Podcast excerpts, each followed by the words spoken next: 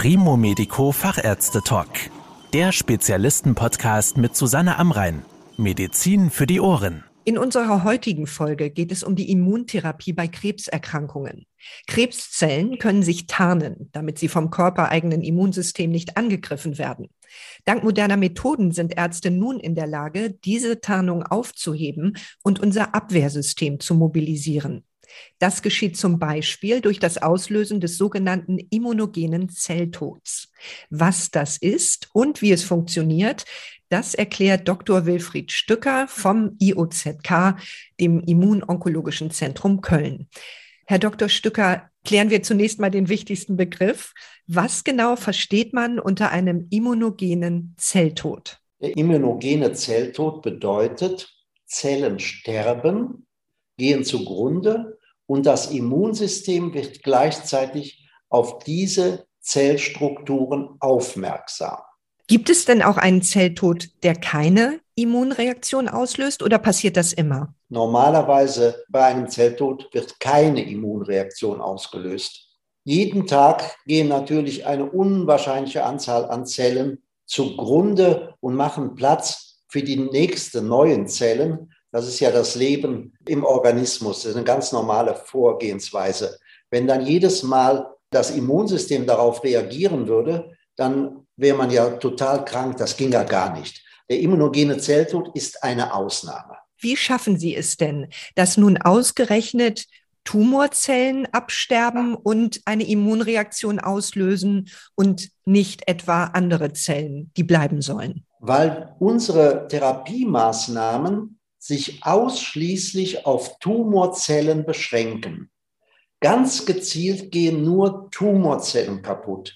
Das können wir einmal erreichen, indem wir onkolytische Viren geben, die sich ausschließlich in Tumorzellen und nicht in gesunden Zellen vermehren können.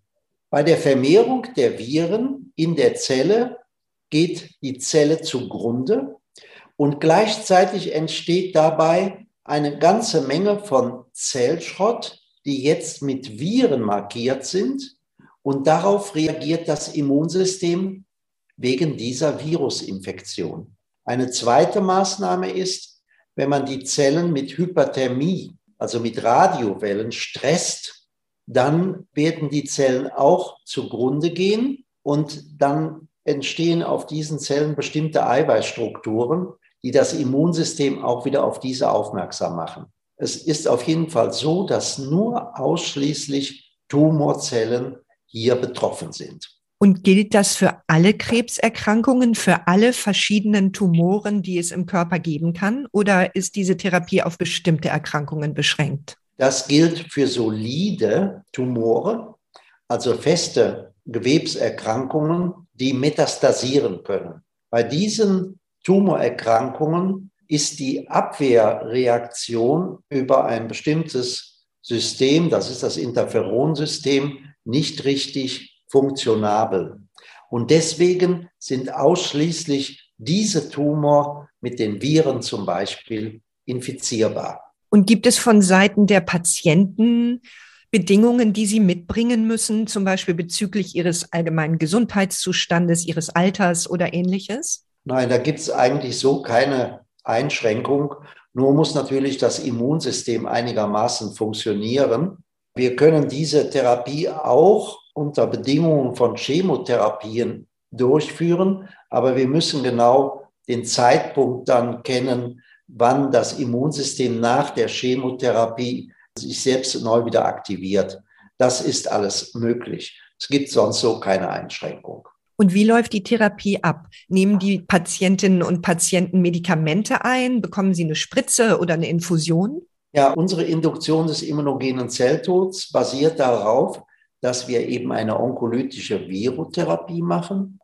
Diese Therapie wird verabreicht durch eine Injektion von diesen Viren und gleichzeitig wird die Tumorregion mit Hyperthermie behandelt. Das sind Radiowellen, die den Tumor stressen, das Tumorgewebe. Diese Therapie wird dann sozusagen an fünf aufeinanderfolgenden Tagen durchgeführt.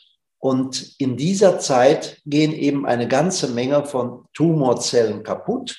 Und das Immunsystem kann dann schon mithelfen, die Tumorzellen zu bekämpfen. Die Voraussetzung, dass das Immunsystem überhaupt gegen den Tumor aktiv wird, ist, dass das Immunsystem diese Tumorzellen erkennen muss. Und es erkennt nur Tumorzellen, die sich permanent verändern oder die mit Viren infiziert sind. Und das ist die Voraussetzung für den immunogenen Zelltod in dieser Situation. Und wie lange dauert es, bis nach diesen fünf Tagen eine Wirkung eintritt? Die Wirkung, die passiert eigentlich schon in den ersten Tagen. Das Immunsystem kann natürlich dann auf diese virusinfizierten Zellen eine Reaktion machen, aber diese Reaktion ist auch nur zeitlich begrenzt, genauso wie die Chemotherapie auch. Wenn jetzt keine Chemotherapie mehr gemacht wird, haben wir auch die Möglichkeit, ein immunologisches Gedächtnis zu initiieren. Dann kommt eine Vakzination zum Tragen. Das ist aber ein anderes Thema. Voraussetzung ist immer, dass die Tumorzellen immunogen werden. Das heißt, die Tumorzellen müssen vom Immunsystem als gefährlich eingestuft werden, damit eine entsprechende Immunreaktion stattfinden kann. Wie können Sie die Wirkung denn überprüfen? Sie müssen ja irgendwie erfahren können, ob das anschlägt oder nicht. Das können wir anhand von Blutuntersuchungen machen. Wir sind auch in der Lage, das ist aber eine sehr komplizierte Angelegenheit, bei den Patienten diese immunogenen Mikropartikeln im Blut nachzuweisen. Aber wichtig ist eben, ob eine Immunreaktion sich entsprechend verändert nach so einer Maßnahme. Wenn wir diese Therapie kombinieren mit Chemotherapie, dann haben wir bessere Ergebnisse bei den Chemotherapieeffekten, als würde man die Chemotherapie als Monotherapie sozusagen alleine machen. Können Sie die Stärke der Immunantwort in irgendeiner Form kontrollieren? Oder kann es auch sein, dass das, ja, ich sag mal, total verrückt spielt und überreagiert? Nein, eine Überreaktion gibt es da nicht, weil diese Immunantwort spezifisch nur gegen die Tumorzellen aktiv wird.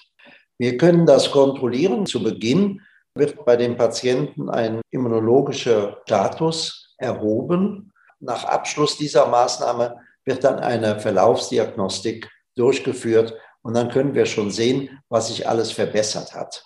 Eine Überreaktion gibt es eigentlich nicht und auch die Nebenwirkungen sind sehr eingeschränkt, weil eben nur Tumorzellen aktiviert werden können und in den immunogenen Zelltod geschickt werden. Die Nebenwirkung Armut basiert auf der Spezifität dieser Therapie je spezifischer eine Therapie ist, desto weniger Nebenwirkungen sind da. Früher sagte man immer, wenn eine Therapie keine Nebenwirkungen hat, dann hat sie auch keine Wirkung. Aber die Nebenwirkungen basieren auf der Ungenauigkeit der Therapie.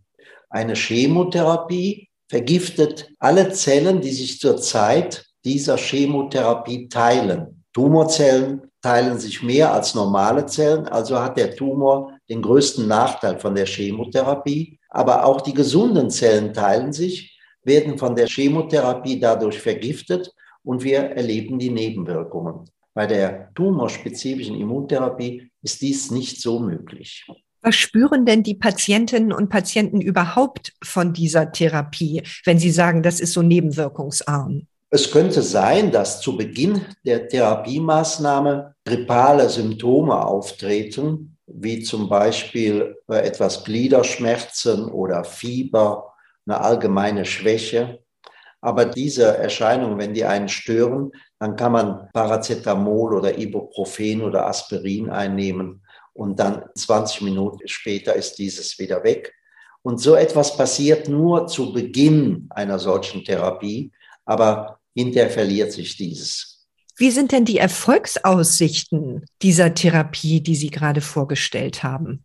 Man hat festgestellt, wenn wir eine Immunreaktion gegen Tumorgewebe erkennen, dass die Patienten ein längeres Überleben haben. Man kann so etwas schon bei Primärtumoren untersuchen, wenn im Tumor bei bestimmten Tumorarten Immunzellen gefunden werden, die gegen dieses Tumorgewebe aktiv sein können, dann haben die Menschen ein längeres Überleben. Und unsere Aufgabe ist es, das Immunsystem so zu aktivieren, dass es mit dem Tumorwachstum nicht einverstanden ist. Und dann haben die Patienten eine bessere Überlebensmöglichkeit. Vielen Dank für Ihre Erklärungen, Herr Dr. Stücker. Bitte schön. Das war der Primo Medico Fachärzte Talk. Danke, dass Sie zugehört haben. Mehr Informationen rund um das Thema Gesundheit und medizinische Spezialisten finden Sie auf primomedico.com. Bis zum nächsten Mal, wenn es wieder heißt Medizin für die Ohren.